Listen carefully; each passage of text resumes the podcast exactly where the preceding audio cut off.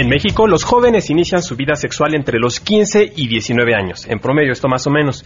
La gran mayoría de ellos conoce al menos un método anticonceptivo. Sin embargo, más de la mitad no utilizaron ninguno en su primera relación sexual. ¿Cómo ven? ¿Cómo les fue a ustedes en su primera vez? En unos minutos estará con nosotros el doctor Eusebio Rubio para hablar sobre educación sexual en los jóvenes. ¿Qué edad comenzaste tu vida sexual? A los 19. ¿Usaste protección? No. Además, tendremos el reporte del mundo digital con Andrés Costes, quien nos hablará del nuevo servicio YouTube Red. Como todos los días, buenas noticias y muchas cosas más. Acompáñenos porque así arrancamos a todo terreno. MBS Radio presenta a Pamela Cerdeira en A Todo Terreno, donde la noticia eres tú. En esta tierra he visto mi primera luz, he visto y veo luz, tierra firme y vasto cielo todo mi entorno está entendido en el amor que nos tuvieron los que fueron hace tiempo. Y hoy hace un buen día para hablar de los que están aquí, trazando a diario el bienestar de todo aquel que vendrá. Como precederá la aurora al sol de diario, como sabemos que mañana será igual, porque así se ha venido haciendo con los años que transcurren y se van muy buenos días, bienvenidos a Todo Terreno. Muchísimas gracias por acompañarnos. Le damos la bienvenida a Luis, quien acaban de escuchar en el teaser. ¿Cómo estás, Luis? No, gracias, gracias a ti por echarme la mano. Va a estar aquí conmigo a lo largo de esta hora, que además ya lo han conocido porque han escuchado diferentes cosas de él. Porque yo, como Pedro Infante, tenía un chorro de voz. Ahora nada más me queda un chorrito. Y estoy segura que, que va a haber quienes van a decir que es un regalito de Dios. Mi marido entre ellos, seguramente. Pero no, bueno, aquí estamos y les agradezco que estén en contacto con nosotros. El teléfono en cabina es 5166-1025. Les doy el número de WhatsApp 5533329585. El correo electrónico a todoterreno.mbs.com y en Twitter y en Facebook me encuentran como Pam Cerdera. Saludos a Judith eh, Vargas, gracias por estar en contacto desde temprano. A Yazdira Reyes también. Muchísimas gracias a todos, gracias por, saludarnos. Este, Adriana también, muchas gracias. Vámonos de una vez con la información.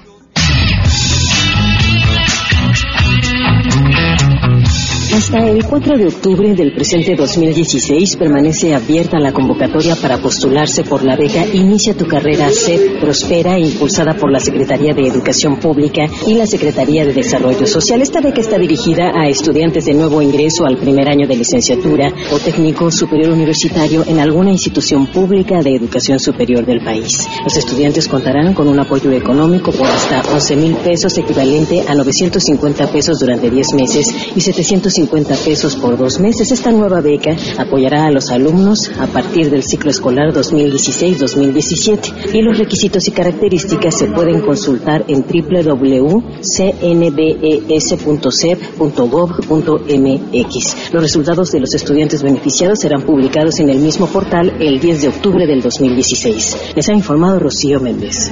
De acuerdo con autoridades sanitarias, durante el mes de septiembre los niños de entre 5 y 10 años de edad sufren quemaduras graves a consecuencia del uso de fuegos artificiales. Los accidentes provocados por fuego aumentan en un 15% en este mes, ocasionando severos traumas. El médico especialista Agustín Reyes, jefe del Servicio de Cirugía Plástica de la Unidad Médica de Alta Especialidad Lomas Verdes, explicó acerca de estos incidentes. Escuchemos. Es frecuente que en estas fechas pues sí llegan quemaduras por fuego habitualmente que son por deflagración por la, combustión de cohetes palomas, inclusive estos que les llaman brujas. Nos ha tocado ver casos que los niños compran y se las echan al bolsillo del pantalón, se encienden y en lo que se quitan el pantalón, pues ya se quemaron por fuego de las piernitas, ¿no? Reyes subrayó que regularmente el IMSS atiende mayores casos por quemadura de agua caliente. De cada tres casos, uno es por fuego y dos por agua caliente. Sin embargo, en estas fechas las cifras se invierten y generan daños mucho más severos. Una quemadura de agua caliente generalmente es de segundo grado es superficial y cicatriza por sí sola en un par de semanas, pero una quemadura por fuego generalmente requiere cirugía, quitar la quemadura y poner un injerto. El especialista comentó que la recomendación es que los padres supervisen estas prácticas para poder evitar accidentes, informó Marilu Torrano. Este jueves 15 de septiembre es el día que se instaló la Asamblea Constituyente que revisará el proyecto de constitución para la Ciudad de México que ya fue entregado por el jefe de gobierno Miguel Ángel Mancera para su análisis, modificaciones y posterior aprobación. El inicio de los trabajos se ha visto caracterizado por la falta de organización, así como el rechazo del partido Morena a los primeros trabajos de este constituyente, informó Arturo Damián.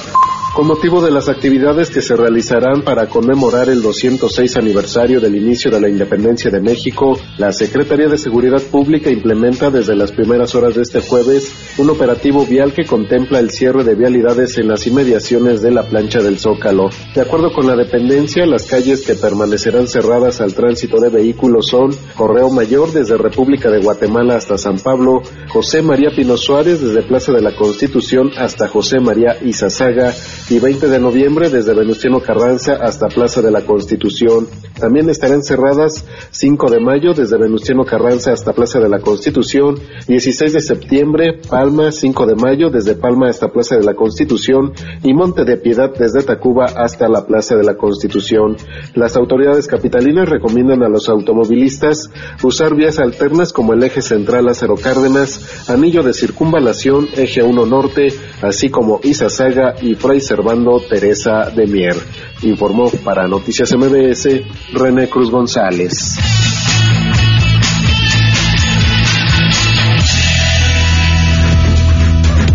Doce al día con 11 minutos. Vamos con las buenas.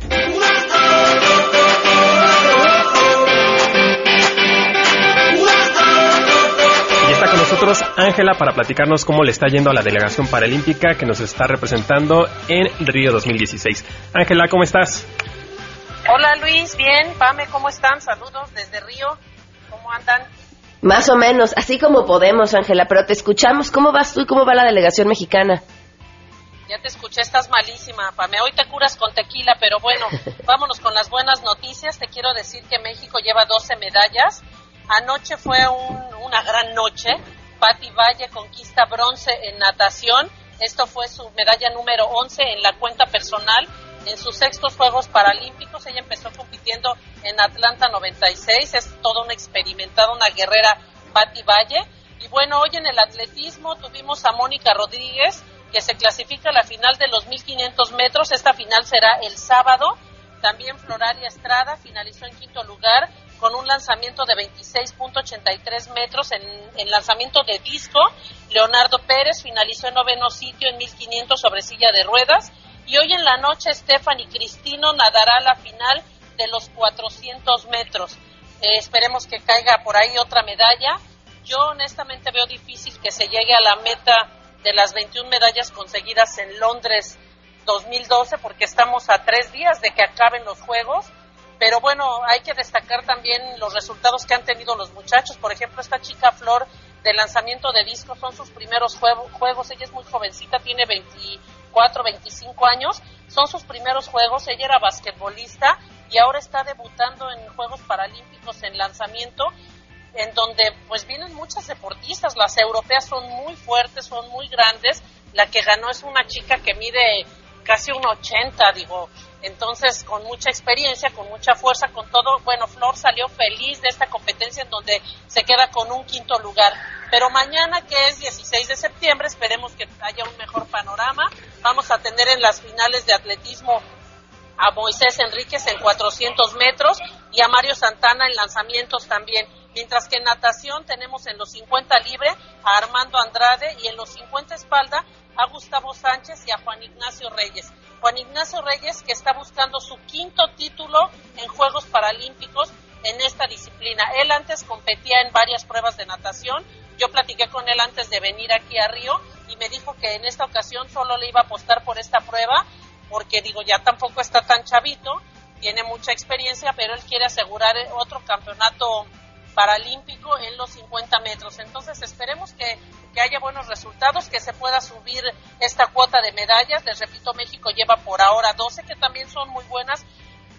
Sí es importante destacar que hay un cambio generacional. Tenemos deportistas de más de 50 años compitiendo aquí en Río, pero tenemos muchos que también están debutando. Es importante marcar esta pauta, que haya, que haya una, perdón, perdón, que haya una detección de talentos para que pues se vaya renovando toda esta plantilla de deportistas paralímpicos que nos tienen pues muy acostumbrados a verlos triunfar y a ganar cualquier cantidad de medallas. Oye, Ángela, Gustavo es medalla segura, ¿no? No lo creo, fíjate, lleva cuatro, tres pruebas y no ha ganado ninguna medalla, ¿eh? Okay. Yo honestamente sí veo a Gustavo un tanto desconcentrado, no ha tenido los resultados que se ha esperado y mira, digo, la verdad aquí con toda la confianza que nos da tu público y tú, Pame, no ha querido ni hablar en zona mixta porque sabe que los resultados no han sido buenos para él. Qué mal, pues. Sí la tiene difícil, sí la tiene difícil porque en esa prueba donde va a estar compitiendo también está Juan Ignacio Reyes, que es, bueno, tiene toda la vida compitiendo, tiene cinco Juegos Paralímpicos, entonces imagínate lo complicado que puede ser cuando estás desconcentrado y no estás en, en ritmo para una competencia de alto nivel como son estos Juegos. Claro. Oye, pues un fuerte abrazo a ti y a todos nuestros atletas que nos están representando y estaremos al pendiente de estos Juegos Paralímpicos hasta el último día, Ángela. Muchas gracias, Pame. Cuídense todos, que te compongas y pues desde acá estaremos festejando la independencia de México. Ahora nos toca fuera de, de nuestro país, pero se siente más acogedor el asunto, ¿eh? Ok, muchas gracias, Ángela. Un abrazo, bye. Bye. 12 del día con 15 minutos y además, Luis, nos preparaste algo. Sí, les preparé una semblanza de las dos ganadoras de, del día de ayer, dos medallas de bronce cayeron también para México. Eh, vamos a escucharlas, es Patricia Valle y Rebeca Valenzuela. El día de ayer, la delegación mexicana de deportistas paralímpicos nos volvieron a regalar alegrías en forma de medallas de bronce. Y es que las mexicanas Rebeca Valenzuela y Patricia Valle se colgaron la onceava y doceava medalla en las disciplinas de lanzamiento de bala y natación. Rebeca Valenzuela Álvarez, atleta procedente de Sonora, es una mujer apasionada del deporte. Sus especialidades son el tiro de jabalina y lanzamiento de bala. En su trayectoria ha obtenido un total de 103 medallas. Por su parte, Patricia Valle Benítez, de 47 años, posee el récord mundial y paralímpico en la prueba de 50 metros de nado libre, categoría S3 que impuso en Atenas 2004, con un tiempo de 58 segundos y 16 centésimas. Fue la máxima ganadora mexicana de preseas de oro en los Juegos Panamericanos de Río 2007. Con mujeres como Rebeca y Patricia, queda claro una vez más que la delegación paralímpica mexicana tiene espíritu ganador.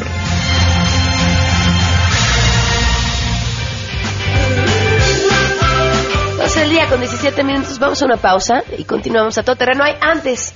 Un saludo a Antonio García, le mandamos un fuerte abrazo. Va a estar con nosotros para platicar sobre eh, detalles históricos e interesantes sobre el grito de independencia, pero en el camino acabó dando otro grito porque le chocaron y entonces ahora está atorado en una calle esperándole el seguro.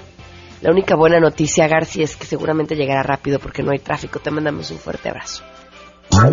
Más adelante, a todo terreno.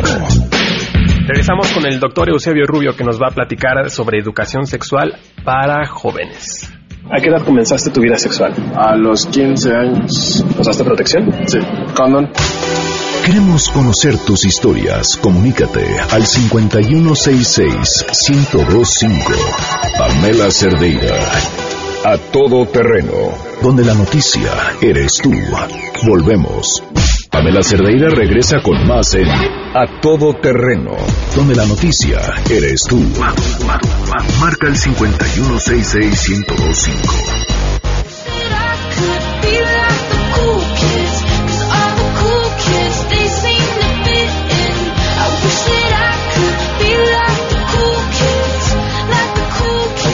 Todo terreno, gracias por seguir con nosotros 12 al día con 21 minutos.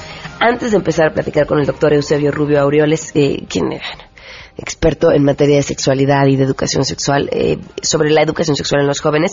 Vámonos con esto que hizo Luis. Salió a preguntarles a los chavos a qué edad comenzaron su vida sexual y si se cuidaron. Queremos conocer tu opinión. A todo terreno. ¿A qué edad comenzaste tu vida sexual? A los 15 años. ¿Usaste protección? Sí. Condón. A los 18. ¿Usaste protección? No. A los 16 años. ¿Usaste protección? Sí. A los 17. ¿Usaste protección? Sí. A los 19. ¿Usaste protección? No. A todo terreno.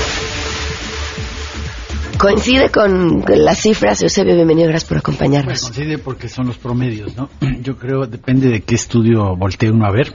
Eh, siempre el promedio de inicio, y eso, eso del promedio tiene sus asegúnes que ahorita voy a comentar. Está 16, no, 17 quizá los más, eh, en, las, en las últimas encuestas, una, una encuesta de, de esta Mitofsky, de consulta Mitofsky, retrospectiva. Le preguntó a un grupo de adultos y le preguntó, ¿y usted cuándo empezó? Y entonces así el promedio salió más o menos en 17. Promedio. Más que este asunto de los promedios es un poquito complicado. Eh, hay eh, algunas otras encuestas eh, de, de, las encuestas de dinámica demográfica, dinámica familiar, que recogen también la edad de inicio y anda por ahí, ¿no? 16, 16 y medio, por ahí, depende un poco de la encuesta, pero pero coincide. Ahora, lo que yo quiero aquí mencionar es que la cifra promedio tiene el problema de aplicarse a la mitad nada más. Eso, eso es una cosa que con poca frecuencia se piensa. Eh, y, es que cualquier promedio que tú saques, de lo que sea, eh, más o menos la mitad de la población, más o menos, está abajo o igual a ese promedio. Y la otra mitad está más arriba. Está hablando de edad de inicio, eh, más o menos el 50% de la población cuando llegan a los 17 años ya tuvieron relaciones sexuales. Pero hay una mitad que no. En algunas encuestas que eh, eh, en algunos estudios de esos que te estoy comentando, hay por ahí de los 20 años, todavía hay 25% que todavía no empiezan. Y esto yo creo que es una, una cosa que hay que aclarar, porque si no uno manda un mensaje que no es muy no es muy conveniente y no es muy útil. Y manda el mensaje de la prisa, ¿no? Si, si, si como algunos dicen, ¡ay! Los jóvenes empiezan a los 14 años. ¡Ay! Notas en el periódico, expertos. Ahí me acuerdo mucho, un, un experto de la UNAM, que ya se me olvidó el nombre, pero me acuerdo muy bien de la nota. Decía, experto, experta de la UNAM señala que los muchachos empiezan a los 14 años. Fíjate, esa es una, ese es un, ese es una no saber manejar las cifras y generar ansiedades en los chavos de 15, pues porque lo primero que piensan cuando alguien o algún maestro les dice es que el promedio, el, promedio anda en 17, o es que eso es cosa que es cierta, o los chavos empiezan, ay, hoy en día hasta los 12, 13 años. Eso lo único que genera es la sensación de prisa y la prisa no es ninguna buena consejera eh, cuando se trata del inicio de, las vidas, de la vida sexual. Eso está bastante bien documentado. Eh, entre más temprano es el, inicio de la vida sexual, más el riesgo de embarazo adolescente y más el riesgo de correr otros problemas, infecciones, porque pues está uno más despistado. Digo, esto no tiene mucha ciencia, ¿no?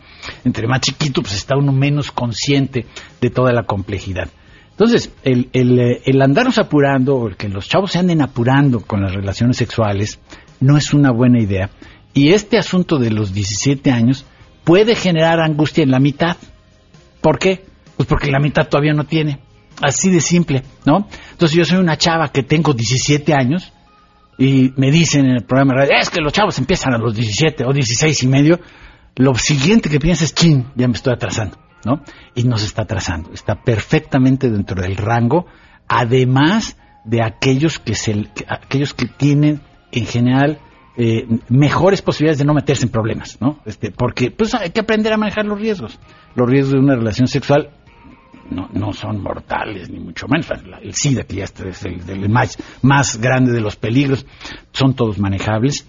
Pero eh, ciertamente para manejar sobre todo los riesgos afectivos, ¿eh? y aquí parezco ya estoy sonando como... Y no, yo a soñar ñoñísima, pero te, iba que, te que te quería decir eso. A mí, a mí sí me preocupa que les rompan el pues, corazón. claro que sí, ese es quizá el más complicado de los asuntos, ¿no? y también para los chavos, ¿eh? Porque también el estereotipo de que, ay, las que se enamoran son las que entregan el amor las chavas mangos. Este, los dos tienen una experiencia que es muy, muy intensa, muy poderosa.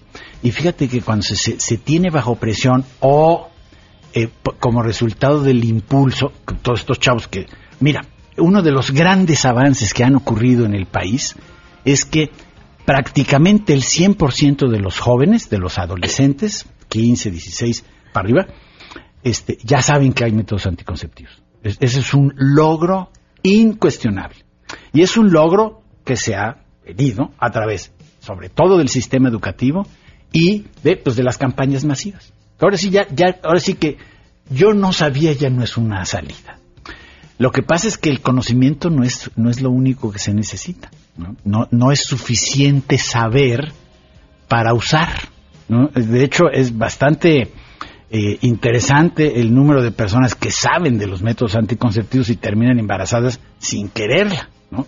sin entrar en el tema del embarazo adolescente, que es otra, otra complicación también bastante compleja. Pero de, el, el, punto es que para llegar al momento de tener la decisión de tener una, un nivel de intimidad sexual como es que se necesita con una relación sexual y asumir las responsabilidades, pues se va despacito, pues es más o menos igual que la manejada, ¿no? Pues si te dan el coche cuando tienes 15 años y te sueltan todas las leyes, se pueden sacar los permisos creo que a los 16, algo así, pero tienen que andar con un adulto, ¿no? Y la razón es muy clara, es que la sensación de que uno ya puede con todo, pues está presente cuando está uno jovencito, pero pues eso no es muy cierto, hay un número de cosas que hay que reconocer en la manejada, en el sentido de pues toda la complejidad, y en la vida sexual, aunque claro está muy distante una de otra, pero es más o menos igual de complejo.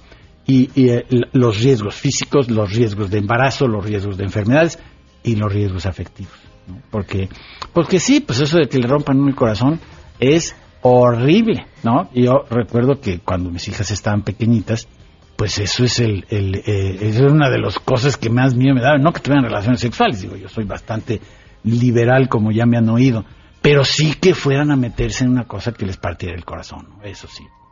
Doctor, y bueno, hablando del promedio que usted me comenta que está en los 17 años, y para ver si se apoya que esta idea que tienen los adultos de las generaciones recientes ya están muy destrampadas. Antes, ¿cuál era el promedio de edad? Hay una estadística muy interesante, eh, tomada también de estos estudios nacionales, que compara las, eh, eh, es un estudio de mujeres, compara las mujeres que de, la generación de 40, 50 años, un estudio de hace 5 años, 6, años, una cosa así. Pero de todas maneras, vale para la comparación. Compara las mujeres que tenían 40, 50 años y les preguntaba, oiga, ¿a qué edad? ¿No? Y si son el mismo cálculo por donde estuvo el promedio, era 16 y medio, ¿no? Una cosa así. Ahora, comparado con las más jovencitas, uno esperaría una, de, una disminución, si esto fuera cierto, del promedio eh, gigante y sí ha bajado como cuatro meses el promedio. Entonces, digo, ya ves que la ciencia tiene que ser uno muy preciso. Pues sí, sí, sí ha bajado. Pero ha bajado una nada, para decirlo con toda claridad.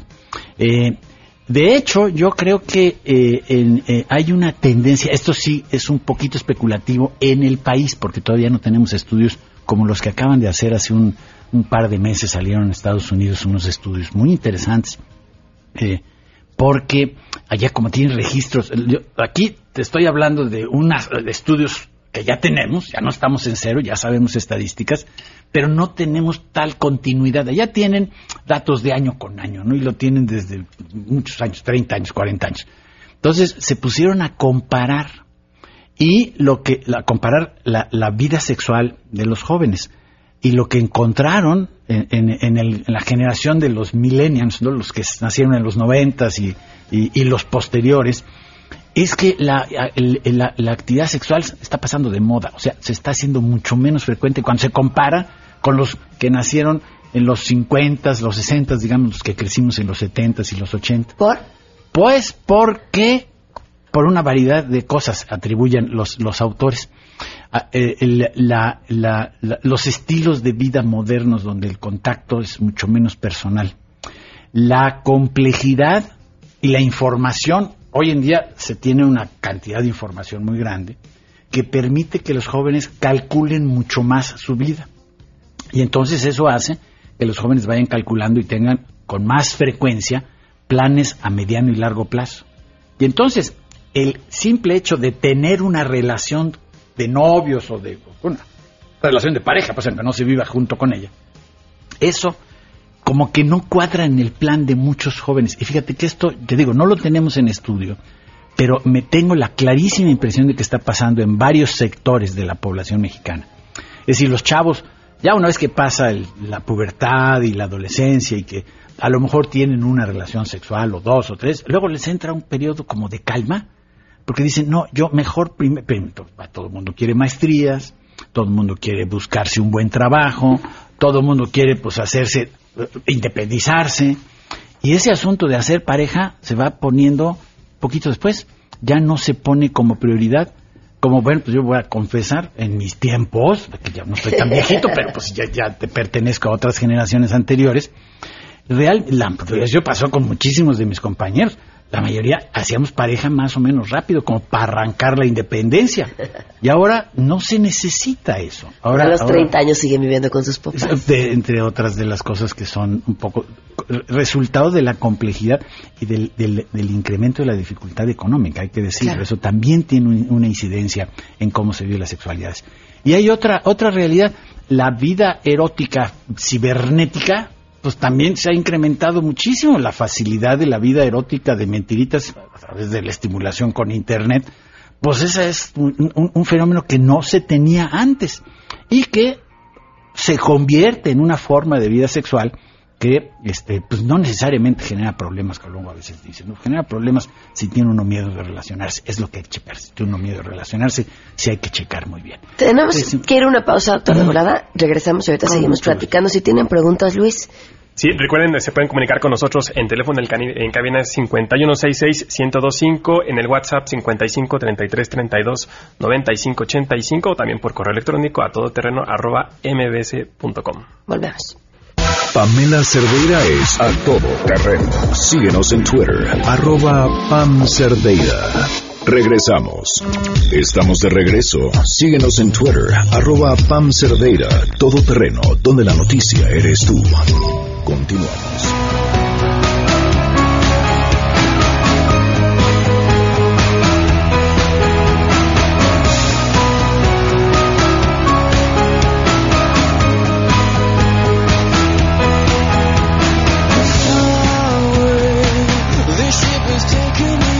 12 el día con 39 minutos. Continuamos platicando con el doctor Eusebio Rubio Orioles. Estamos hablando acerca de la educación sexual de los jóvenes.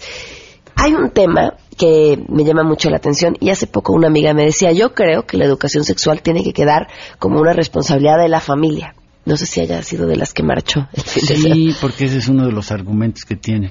no, se metan con mis hijos. Esa, esa idea... Esa idea es una idea muy antigua de la derecha y de la Iglesia Católica en muchos lados del mundo de que la, sexualidad debería de pertenecer al ámbito privado y como ámbito privado, entonces los que pues, pertenecería a la familia nada más, pero hay un error garrafal de concepción filosófica y práctica. Eh, la sexualidad no es del ámbito privado. Lo fuera si lo único que pasara, ya, si lo único que pasara es que nos masturbáramos, lo voy a decir con todas sus letras. Si la vida sexual consistiere en fantasías y no andar haciendo nada con nadie, sí es eso. entonces, pues sí, probablemente eh, haya cosas estrictamente privadas, ¿no? Como, eh, eh, qué sé yo, el color de los calcetines, ¿no? Que hasta eso se ha hecho público ahora con algunas modas que nos imponen por ahí. Pero la, vida sexual es una vida de relación. Es decir, es una vida en la que, en la, que la interacción de dos personas, que por cierto, por, porque así estamos hechos y socialmente organizados, ocurre con personas fuera de mi familia. Entonces se vuelve necesario el transmitir valores que permitan, valores y reglas y, conocimientos que permitan la interacción entre los seres humanos que no crecieron conmigo. Punto. Y eso, eso es una parte de la obligación, obligación de los procesos educativos. Y cuando los procesos educativos, como eh, eh, en nuestro país están a cargo en gran medida del Estado, pues entonces es una obligación del Estado. ¿no? Eh, el temor, mira, es que todo, uno dice, pero ¿por qué tan, de dónde reviven tantos temores? Es una cosa que, pues andando en eso, yo sí tengo ya muchos años trabajando en cuestiones de sexualidad. Y entonces vienen por olas, ¿no? Estas son como oleadas, ¿no? de vienen los temores otra vez. Y, yo me pongo a pensar, pero ¿cuál es el problema si nadie le va a prohibir a nadie educar a sus hijos? Además, no se puede, ¿no? Es decir, los papás son los que tienen privilegio. El, problema es que mis papás no hacen, no, hacen mucho esa labor. Pero si, si yo sí me hago responsable, pues no hay poder humano que me impida educarlos. El peligro que ven, o sea, la cosa, la amenaza que se ve, es que le vayan a decir algo al pequeño con lo cual yo no estoy de acuerdo. Ese es, ese es, es básicamente. Y en, ahora, en esta última este, refriega de, discusiones, llamémosle así, eh, era específicamente el asunto de que los pequeños se informen sobre la existencia de personas que no son iguales que la mayoría, las personas de la diversidad sexual que se enteren que hay homosexuales, que se enteren que hay transexuales, eso por ahí vino mucho de las confusiones. Y eso yo creo que es una muy buena idea. ¿Por qué? Porque reduce el rango de confusión que los pequeños empiezan a tener en cuanto prenden la televisión. Es sí, en cuanto se enteran tantito del, del mundo de la familia para afuera, suponiendo, sin supone que se ponían sin conceder, que es una familia donde nadie es o tiene, este, digamos, elementos de la diversidad, para decirlo. Porque no hay ni un gay, o no hay ni un trans, o no hay ni nadie, que todos son muy... Cosa que no sucede muchas veces en esas mismas familias. En esas mismas familias hay chavos gays, hay chavos trans, pero con esta estrategia de que no, como si no nombrarlos no existieran, pues entonces se la pasa todo el mundo en la creencia de que ahí no hay. Y, por supuesto, el niño o la niña, cuando se entera, no sabe muy bien qué hacer. Y muchos reaccionaban o reaccionan con, hostilidad. Eh, hay, hay estaba yo platicando ahorita fuera del aire de las encuestas, tenemos una encuesta de, de, discriminación y de, y, de, y de maltrato a personas de, todas, entrevistamos heterosexuales, pero a la hora que comparas los heterosexuales con las personas que se identifican como homosexuales, los, las frecuencias, los rangos, la, la, la, manera como le violenta el desarrollo la misma familia, porque son los familiares directos los que ejercen la discriminación de las personas de la diversidad.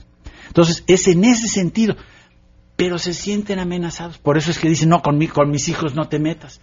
Como si, enterándose de que hay homosexuales, la probabilidad de que se vayan a volver homosexuales aumente. Y eso no sucede.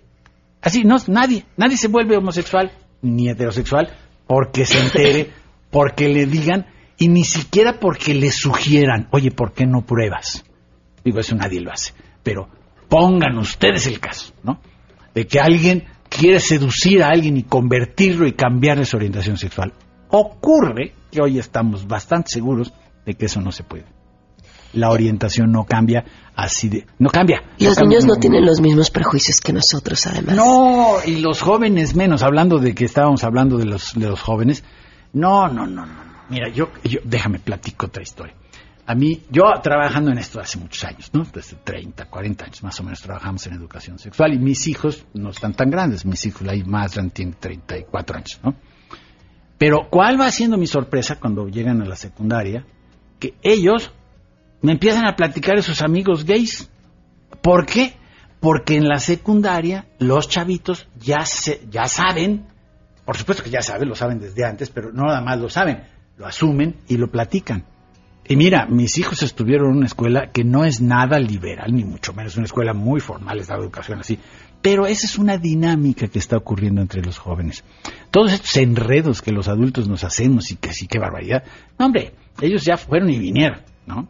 Este, y, y, de hecho, las, las ansiedades y las van por, por, otro lado por completo, ¿no? Y por supuesto, eh, eh, han entendido muy bien eh, la mayor parte de jóvenes, y esto es algo que corroboro y corroboro y corroboro. No, hemos hecho así estudios grandotes de muchos miles, pero sí eh, con, la, con la ejecución de los programas de educación sexual en las escuelas.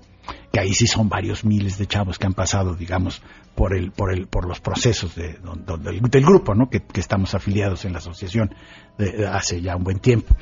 Y lo que es una realidad es que la facilidad con que se reconoce la diferencia sexual, la, diferencia de la diversidad, la diferencia del ser hombre y la, y, la facilidad con la cual se, se va entendiendo la necesidad de construir un mundo más igual es muy notable entre los pequeñitos, ni tan jóvenes, los niños chiquitos, y desde luego los jóvenes. Eh, hay, hay también algunas cosas que, que, han, que, han sucedido y que a mí me gustaría eh, remarcar.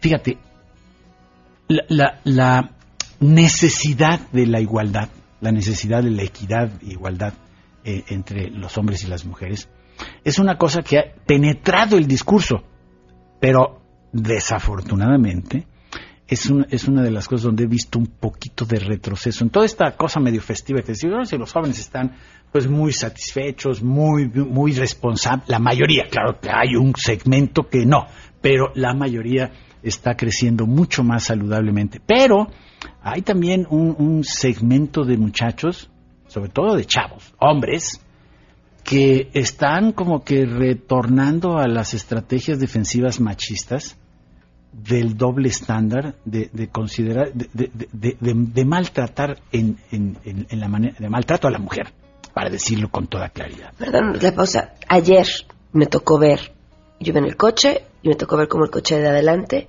salía un chavo por la ventana para nalguearse a una señora que venía caminando. Con toda la tranquilidad y todo el cinismo le dio una nalgada.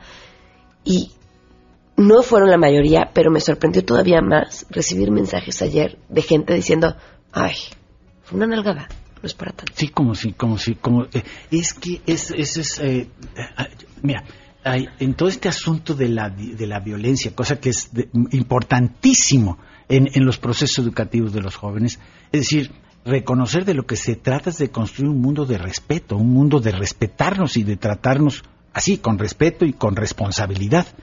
Eh, la violencia sexual es de las cosas que estamos peor, con toda certidumbre.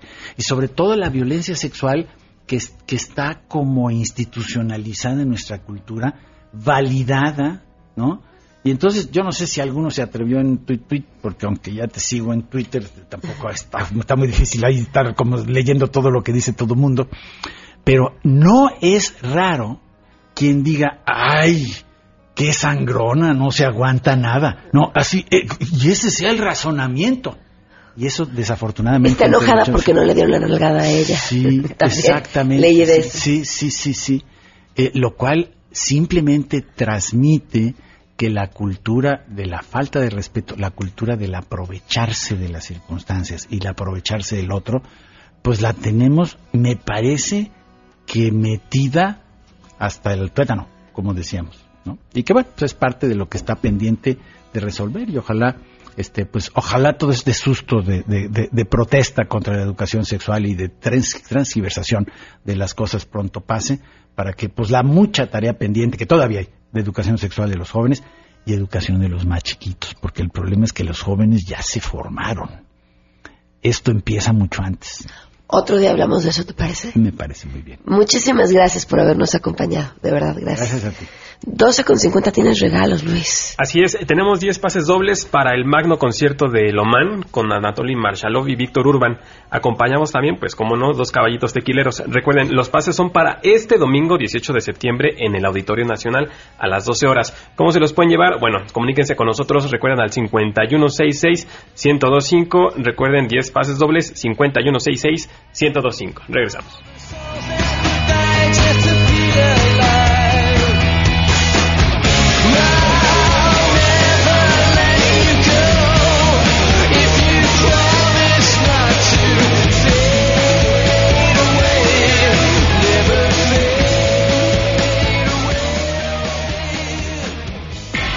Si te perdiste el programa A Todo Terreno con Pamela Cerdeira, lo puedes escuchar descargando nuestro podcast en www.noticiasmbs.com. Pamela Cerdeira regresa con más en A Todo Terreno, donde la noticia eres tú. Marca el 5166125. Andrés Costes, buenas tardes, te escuchamos. Hola, buenas tardes, Pam. Eh, espero que te recuperes pronto. Muchas gracias. Cuéntanos, Costes. Pero les voy a contar, hace un año se presentó en Estados Unidos eh, un servicio de Google llamado YouTube Red. ¿Qué es YouTube Red? YouTube Red es un servicio de paga que es competencia al mismo tiempo, podemos decir, de Spotify y de Netflix. ¿Qué ofrece YouTube Red? Eh, ofrece YouTube Music, que es tener acceso a videos musicales sin publicidad. Tienes acceso a tus videos, a los videos que ves en YouTube sin publicidad, esta que se ve al principio o en medio del video y YouTube Kids, que es contenido exclusivo para niños. La noticia es que ya hace unas semanas se presentó aquí en México y ya está disponible YouTube Red aquí en México y pueden tener ustedes acceso a este a este servicio. También lo interesante y se deja ver ahora, vamos a ver cómo cómo sigue en el futuro. Puedes ver producciones propias de YouTube. Es decir, así como Netflix tiene sus propias series, también YouTube de la mano de los youtubers más populares del mundo, tiene contenido exclusivo. Este servicio, ¿cuánto cuesta? Ahí les da un tip. Si quieren ustedes ver y conocer más de esto, pueden entrar a youtube.com diagonal red. Ahí les va a costar 99 pesos el mes y tienen un mes de prueba gratis. Porque si lo contratan desde su teléfono, les va a costar 139 pesos. Aquí les va este, este pequeño tip. Y bueno, ahí pueden conocer todas estas eh, ventajas que es tener YouTube Red.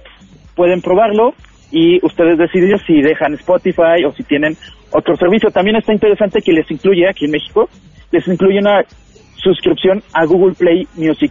A ver, Costes, rapidísimo. ¿Tú ya lo tienes, lo probaste y te gustó? Eh, mm, lo probé está interesante que no tenga publicidad, pero ya teniendo Spotify y Netflix, Netflix tiene una ah, mayor cantidad de contenidos. Creo que falta que, que madure, por lo menos aquí en México, porque todos los contenidos son en inglés, para empezar. Claro. Costes, tu Twitter para que la gente esté en contacto contigo. Mi Twitter, arroba el Costes, ahí nos seguimos leyendo y que tengan genial día y geniales fiestas. Gracias igualmente. Muchísimas gracias, Luis. Gracias, Pablo. Se quedan en compañía de Alejandro Cacho. Esperemos esta mañana a las 12. MBS Radio presentó a Pamela Cerdeira en A Todo Terreno. Te esperamos en la siguiente emisión, A Todo Terreno, donde la noticia eres tú. MBS Radio, en entretenimiento, estamos contigo.